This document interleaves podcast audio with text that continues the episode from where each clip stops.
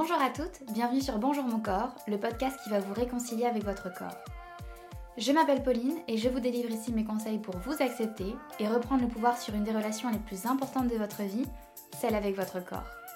Bonjour mon corps, c'est votre rendez-vous où l'on parle d'acceptation, de valorisation et de bienveillance. Car toutes les femmes méritent de pouvoir se sentir mieux dans leur corps, toutes les femmes méritent de découvrir que le seul corps idéal, c'est finalement le leur. Alors ensemble, je vous propose de devenir l'une d'entre elles. Hello mes j'espère que vous allez bien. Je suis ravie de vous retrouver aujourd'hui pour un nouvel épisode de ce podcast. Et aujourd'hui, on va parler ensemble des injonctions, plus précisément des injonctions liées à l'apparence, à l'image, au corps. Et on va pas se mentir, ce sont un petit peu des injonctions qui sont malheureusement quotidiennes et omniprésentes. En Angleterre, on ne dit pas que l'on se lève du pied gauche, mais plutôt qu'on a un bad hair day. Donc en français, on pourrait dire que notre coupe de cheveux, notre coiffure, n'est pas assez bien pour passer une bonne journée. La dimension esthétique dans le fait de passer une mauvaise journée est hyper intéressante, parce que ça veut clairement dire que nous sommes capables de penser que si notre physique n'est pas à la hauteur, alors nous passerons un mauvais moment. Alors on est d'accord qu'on parle ici d'une expression, mais je trouve ça hyper intéressant parce que dans chaque expression, il y a toujours soit une explication, soit un fond de vérité.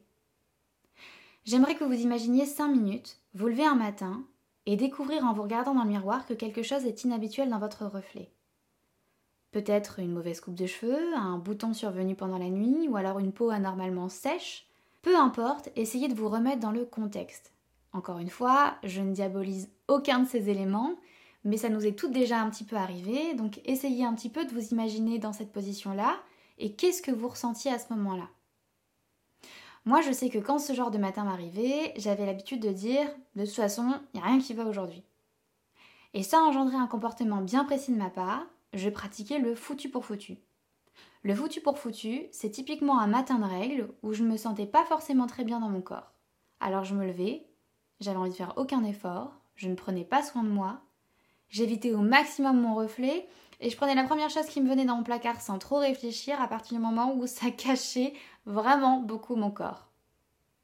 Et toute la journée, c'était la même thématique. De toute façon, ça ne va pas aujourd'hui, donc ça sert à rien de me battre.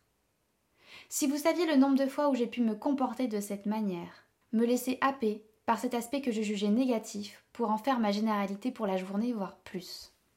C'est comme si nos matins allaient prédestiner une partie de notre vie, et en l'occurrence ici c'est notre reflet, notre rapport à notre image et notre réaction vis-à-vis de tout ça qui va conditionner une partie de notre vie.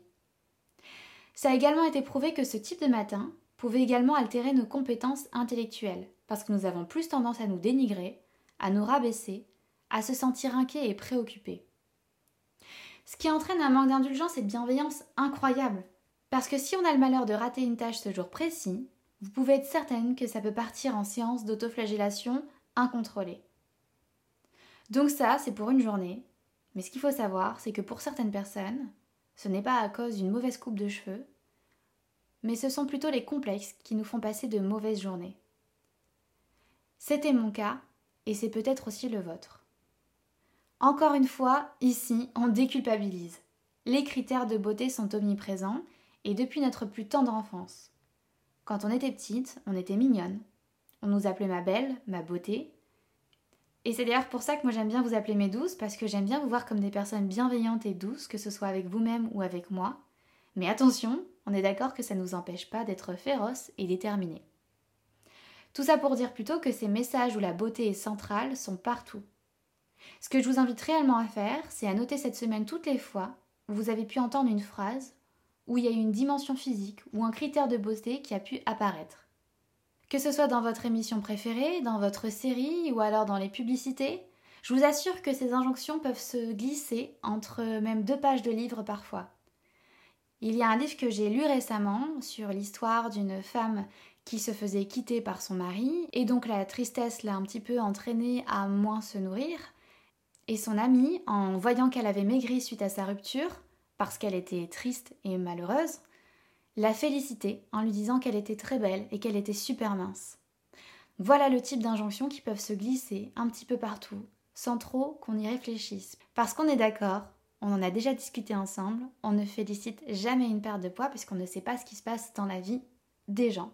Donc c'est un peu comme un bruit environnement, un son, un murmure auquel on ne prête même plus attention à force de l'entendre, comme une musique d'ascenseur qu'on entend sans réellement l'écouter.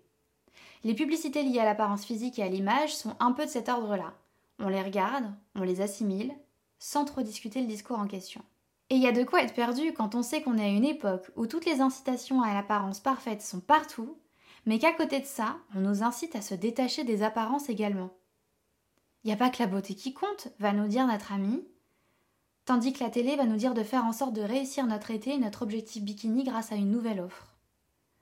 L'habit ne fait pas le moine, mais à côté de ça, bah on n'a pas tellement de seconde chance pour faire une bonne première impression. C'est tellement contradictoire qu'intérieurement, ça peut vite devenir la guerre. Alors qui croire et comment faire pour se détacher de ce discours et enfin apprendre par soi-même? J'ai mis en place plusieurs questionnements intérieurs et le premier est celui qui fonctionne le mieux avec moi. Lorsque j'entends un discours de publicité ou que je commence à me questionner sur mon corps à cause d'une énième injonction, je m'imagine la dire ou la proposer à une personne que j'aime.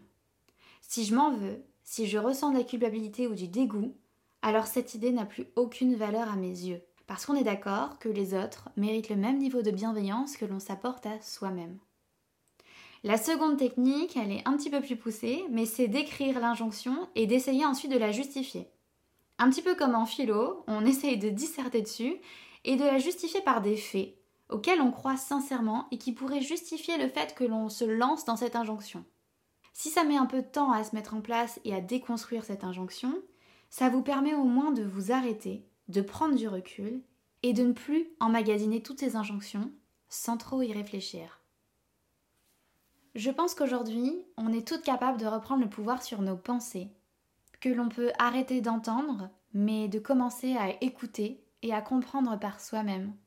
Parce que croyez-moi, vous êtes brillante, vous êtes intelligente, vous êtes pétillante et vous êtes bien plus que tout ce que cette société cherche à faire de vous. Alors ne cherchez plus à être la meilleure version de vous-même parce que vous l'êtes déjà. N'oubliez pas, soyez indulgente envers vous-même. Parlez-vous comme si vous parleriez à votre petite sœur, à votre meilleure amie, à votre mère. Soyez votre plus grand soutien.